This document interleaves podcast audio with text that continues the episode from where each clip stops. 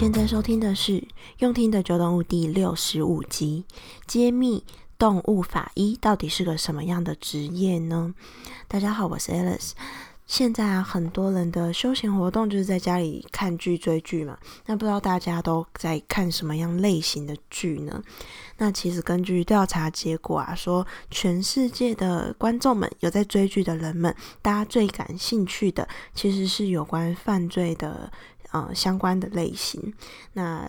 基本上应该就是会跟着剧中的主角一起去追查元凶的过程嘛。那这样子的戏剧中啊，我觉得有一个很关键的角色，应该在这类型的呃剧里面都有的，那就是法医。那法医的工作呢，基本上就是解剖死者的大体嘛，然后呢，去找出一些可能他呃这个凶手犯罪的蛛丝马迹等等的，那甚至提出一些让凶手不能够否认的证据，但是你知道吗？其实，在动物保护的领域里面，也有一个这样子非常特别的角色哦，那就是今天的主题——动物法医。那动物法医到底是在做什么呢？这也是我今天想要跟大家分享的主题。那我们就赶快开始今天的节目吧。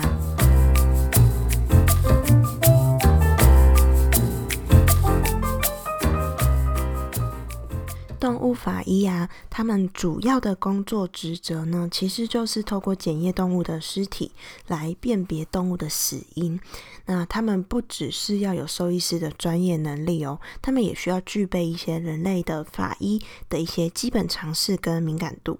那最早啊，其实动物法医这样子的工作是应用在野生动物的保育上面。那主要呢，就是要透过调查去了解说，诶，他们眼前看到的这个啊。去世的动物，它到底是因为被猎捕、被猎食，还是因为车祸，或者是被人类非法捕猎等等的情况才死掉的？那从而呢，就可以去通知相关的单位去做出不同的处理。那但是近年来啊，随着动物福祉的意识越来越高嘛，所以不只是野生动物的保育，所以其实啊，开始在虐待动物啊，或者是动物的医疗纠纷、宠物保险的案件里面，也常常可以见到。动物法医的身影哦，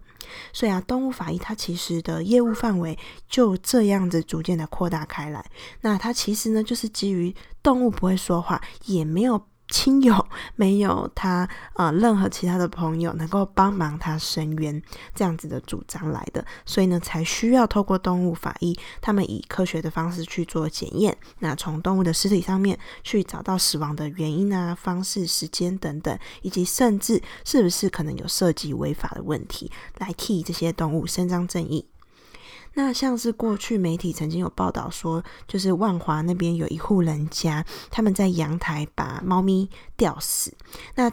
被被发现报警之后呢，警方去询问的时候，这个呃嫌犯他就说：“哦，猫咪是自然死亡的，他只是依据那个传统的习俗，不是说是死猫吊树头，然后死狗放水流这样子的传统习俗，才把猫咪吊在吊起来。那他没有虐待动物。那但是啊，好在有动物法医哦，因为动物法医呢进行了解剖判断之后，就发现说，在猫咪的脖子附近确实有一些叫做急性坏死。”跟出血的迹象，因此呢，就判断说，其实猫咪它确实在生前呢就有因为外力来导致它窒息而死掉。那也是因为动物法医有这样子的判断，有这样子的证据，才可以呢把这个虐待动物的人移送法办。那在先进国家里面啊，其实动物法医已经行之有年了。那虽然说在台湾呢、我们刚算是在萌芽的阶段啦，所以最开始关注这个领域的呢，其实是呃台大的一位刘正轩教授跟他的团队。那他们呢，在二零一二年的时候，他们就开始跟台北市的动保处去合作。那当动物救援队他们可能接获民众的报案之后呢，他们呢，呃刘教授的团队就会先跟警方去。合作进行现场的鉴识。那如果呢有动物的尸体的话，就会送到台大动物医院这边来，让动物法医去厘清死亡的原因。那再由啊、动保处、动保相关的单位呢，依据动物法医的判断的结果，去进行后续的责任的追究。那要在资源有限的情况下，要去摸索出一套属于台湾自己的动物法医学，其实是一件非常辛苦的事情，也非常困难。那刘教授他的研究团队啊，他们就不只是参考说啊，可能国外的动物法医怎么做，国外的文献是怎么样子去写的，他们甚至跟呃人类的法医呢进行请教，然后呢，呃，采用一些学习一些人类的法医的一些做法、流程啊，跟制度，还有一些判断的标准，然后呢，来适时的自己做一些调整。那刘教授的团队啊，他们在努力去完善台湾的动物法医相关的做法的时候啊，基本上呢，他们主要遇到的问题有两个面向。那一个就是死因的认定，因为一般像是人类的法医，基本上都会从大体上面去找出五 W 一个 H 的呃六大问题，来供警方做参考。那就是呃，when 就是什么时候去世的，where 在哪里去世的，还有 who 是不是人为的因素造成的，跟 why 去世的原因，what 去世的方式，还有 how 去世的过程。但是对于动物法医来说，基本上你光是要能够知道动物是在什么时候过世的，其实就是一个非常难以判断的问题。因为啊，动物的种类呃非常的多嘛，那基本上不像人类一样有足够的研究资料的累积，所以基本上动物的死亡很难去判断它精准的死亡时间。那刘教授啊，他跟他团队就多次的评估之后呢，他们也建立了一套自己标准化的鉴定报告书，那努力的去让他们鉴定出来的呃结果可以更有说服力。那另外一个呃主要的问题就是是说哪一些类型的结果可以被视为是虐待动物。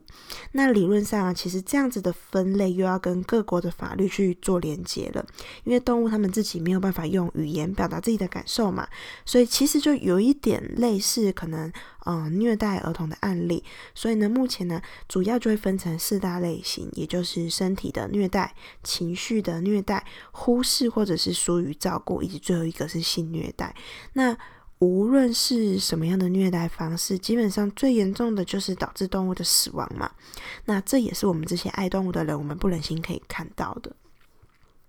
所以，动物法医他们最重要的职责，其实不在于。嗯，找出动物是如何死的，而是要去如何去证明说，嗯，这个虐待动物的事实是成立的。然后呢，嗯，拿出具体的证据来让虐待动物的人可以受到应有的法律制裁。那刘教授啊，他其实也培养了自己的呃博士生，就是一位叫做王威祥的博士生，他也培养他要成为台湾第一位动物法医的博士。那随着动物保护的思维啊，其实在台湾越来越被重视嘛，所以其实在二零一九年的时候啊，新北市他们也规划了动保医院。就是让大家呢，可以当你可能遇到受虐动物的案件需要帮助的时候呢，你就可以向附近的呃动物保护医院去寻求专业的咨询服务。那跟一般的兽医院只能开出诊断证明不同，那有合作的动物保护医院呢，他们就可以进行相关的呃验伤处理，还有开立验伤证明单，这就跟人类很像。然后呢，他们也有及时的网络通报系统，可以去针对这些受暴力。或者是需要呃保护的动物，提供及时的救援通报。那从这些迹象啊，其实我们都可以看到说，动物保护确实慢慢的在台湾已经越来越呃落实，越来越努力了。那有更多专业的动物法医啊，来帮忙这些呃受虐甚至是枉死的动物伸冤，避免有更多的可怜的悲剧发生。那这个台大的刘教授，他曾经就说过，说一个合格的动物法医呢，你应该具备有缜密的逻辑思考，然后你要有公正的精神，足够的专业知识，还有最重要的，你要有侠义的精神，就是行侠仗义的精神。那我想啊，虽然说我们不一定要当动物法医，而且我们可能也 当不了动物法医，但是呢，我们还是可以跟他们一样，秉持着侠义的精神，多去留意跟关心自己生活周遭的动物。比如说好了，你如果这时候听到你家附近外面有狗在哀嚎惨叫的声音，那你是不是应该要出去看一看，发生什么事了？那如果发现呢有疑似虐待动物的事情的时候，我们也要勇于第一时间出面来阻止。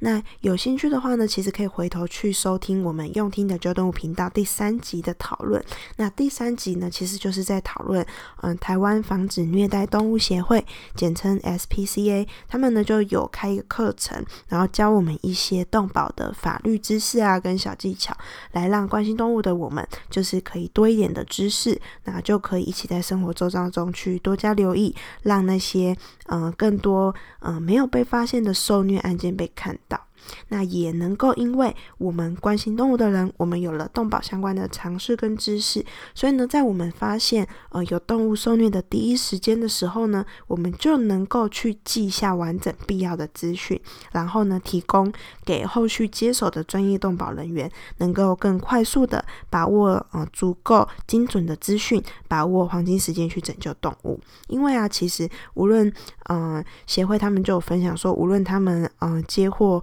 报案的电话之后，再怎么及时努力的要去拯救、去处理这个动物，但其实啊，第一时间发现受虐动物的人才是救援的关键哦。但是啊，过去其实往往通报的人，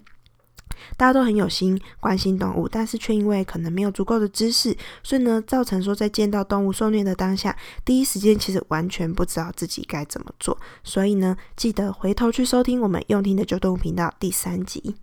好，那今天的节目就到这边，我们下次见喽。